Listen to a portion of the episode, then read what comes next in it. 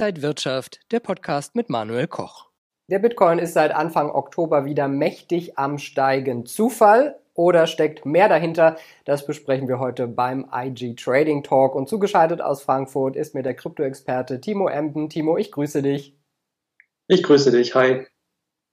Timo, ist das ein Zufall, dass der Bitcoin praktisch seit Oktober so nach oben geht oder steckt da was dahinter? Ja, das könnte man tatsächlich meinen, dass es Zufall ist, weil pünktlich ja, zum 1. Oktober steigen die Kurse um Bitcoin und Co. wieder signifikant an. Und ja, der ein oder andere glaubt natürlich hier an eine mögliche Jahresendrallye. Möglicherweise ist das der Beginn. Aber wenn man mal auf die fundamentale Seite schaut, dann sieht man ja doch durchaus marktbewegende Nachrichten. Wir haben es natürlich auf der einen Seite mit ordentlich Rückenwind äh, zu tun bekommen, eben seitens der Fed und seitens der SEC, welche ja eben nicht nach dem Vorbild Chinas fungieren möchte, also dass man Kryptowährung hier verbietet, hinter Schloss und Riegel packt, sondern eben sich das Ganze offen hält, respektive eben auch hier kein Verbot in Aussicht gestellt hat.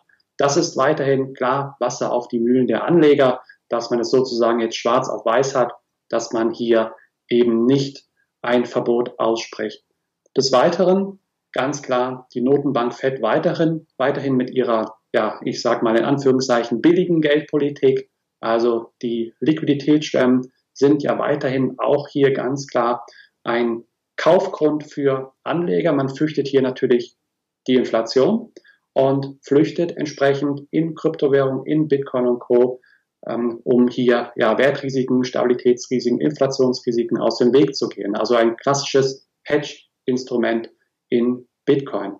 Nicht zuletzt ganz klar der Bitcoin ETF, also die Spekulation rund um die erste Lancierung eines Bitcoin ETFs auf amerikanischen Grund und Boden. Das ist auch hier ganz klar richtig viel Wasser auf die Mühlen der Anleger, denn ein Bitcoin ETF in den USA wäre wahrscheinlich ja der Schritt Richtung Mainstream. Timo, du hast jetzt schon so viele Details angesprochen. Lass uns mal Step by Step so ein paar Dinge nochmal genauer anschauen. Zuallererst sehen wir ja, sag ich mal, auch viele Unsicherheitsfaktoren. Die Inflation ist hoch. Jetzt kommt die Quartalsberichtssaison in den USA. Da wird man genau hinschauen, wie es den Unternehmen geht. Der Ölmarkt äh, steht im Mittelpunkt. Suchen Anleger praktisch Anlagealternativen und ist dann der Kryptomarkt eine dieser Alternativen? Ja, das kann man so durchaus wieder sagen. Ja, also das Kryptowährungen, Bitcoin und Co. hier wieder als klassisches Hedge- und Diversifikationsinstrument fungieren. Ja, wir haben die Inflation zuletzt jetzt in den USA bei 5,4 Prozent für den Monat September im Vergleich zum Vorjahresmonat gesehen. Das ist weiterhin ein sehr, sehr starker Wert. Man fürchtet hier natürlich aus Anlegersicht immer wieder ja, Geldentwertung. Man ist sich nicht ganz klar in Reihen der Anleger, ob man ja möglicherweise auf der November-Sitzung der FED hier dann Signale Richtung Zinswende sieht, also dass die Fed eine möglicherweise restriktivere Geldpolitik an den Tag legt. Man weiß nicht so wirklich. Ja? Man stochert im Nebel und hat eher die Befürchtung, dass man aber wahrscheinlich weitere Inflations, höhere Inflationsraten sehen wird. Nicht zuletzt deswegen auch immer wieder ja, die Flucht in Kapitalanlagen wie beispielsweise Kryptowährung, Gold ja eher im Vergleich eher weniger, Silber ebenfalls. Und Möglicherweise hat man hier vielleicht auch sogar schon eine Wachablösung hinsichtlich des, in Anführungszeichen, digitalen sicheren Hafen.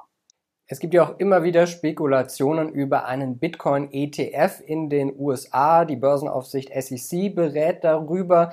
Wie weit ist man denn da? Gibt es vielleicht bald eine finale Entscheidung und sogar Zulassung, was ja schon den Bitcoin dann ordentlich stützen würde? Ja, absolut. Also die Thematik Bitcoin ETF, ja, die ist ja seit Jahren schwelend. Schon im Jahr 2018, 2017 hat man sich immer wieder damit beschäftigt und auch fleißig gehofft.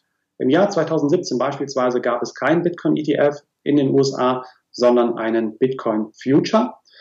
Kontrakt, der aufgelegt worden ist, der natürlich auch bis heute vermehrt große Adressen, institutionelle Investoren natürlich angelockt hat. Ganz klar, aber auf einen Bitcoin-ETF müssen wir bis heute warten. Klar, wir haben einen neuen Vorsitz Vorsitzenden der SEC, Gary Gensler. Das ist schon mal eine sehr, sehr wichtige Personalie, die hervorzuheben ist, denn Gensler gilt als sehr kryptofreundlich, kryptoaffin gestimmt. Und diese Personalie hat auch in den vergangenen Monaten immer wieder Nährstoff gegeben, dass man eben ja doch möglicherweise in den kommenden ja, Wochen, vielleicht Monaten auf eine mögliche Zulassung hier eben hinfiebern kann. Und nicht zuletzt die Lancierung eines ETFs muss man sich überlegen, was hätte das für Auswirkungen? Ganz klar, in den Schubladen der SEC befinden sich viele, viele Anträge, die wahrscheinlich dann mit einem Schlag zugelassen werden dürften. Und ganz klar, die USA fungieren in der Regel eben auch als mögliche ähm, als mögliches Vorbild für die Europäer. Ja, möglicherweise dann eben auch in Europa, dass dann hier gut möglich weitere ETFs ähm, auf die Beine gestellt werden. Also auch hier sehr, sehr viel Kapitalzufluss, vor allen Dingen auch in Sachen Privatanleger, die wahrscheinlich ihr Geld dann investieren werden.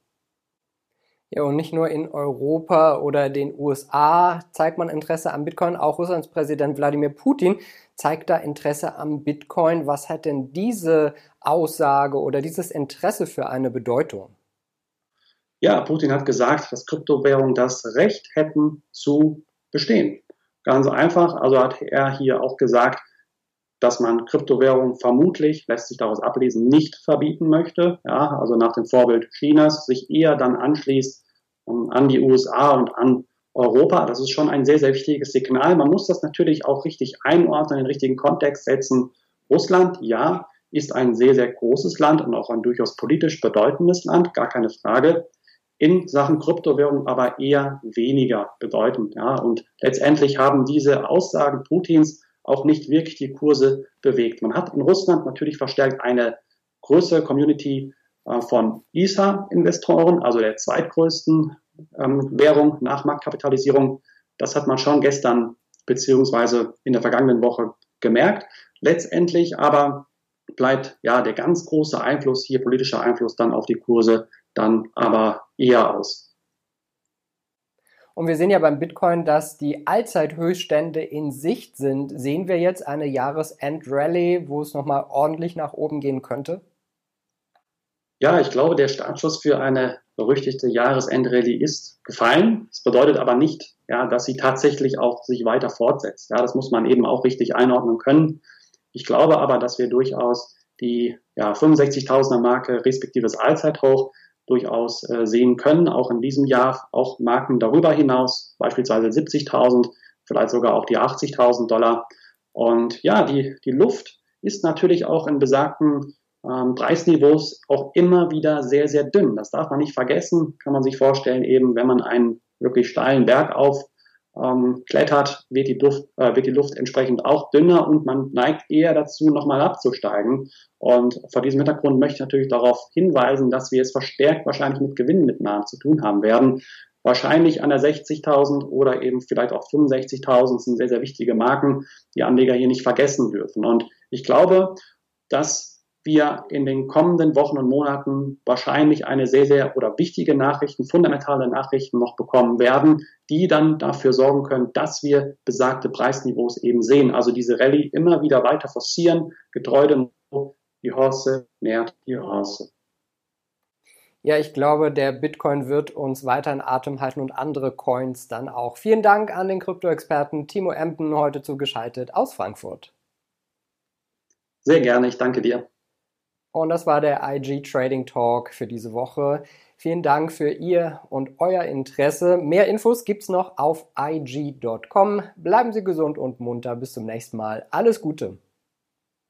Und wenn euch diese Sendung gefallen hat, dann abonniert gerne den Podcast von Inside Wirtschaft und gebt uns ein Like.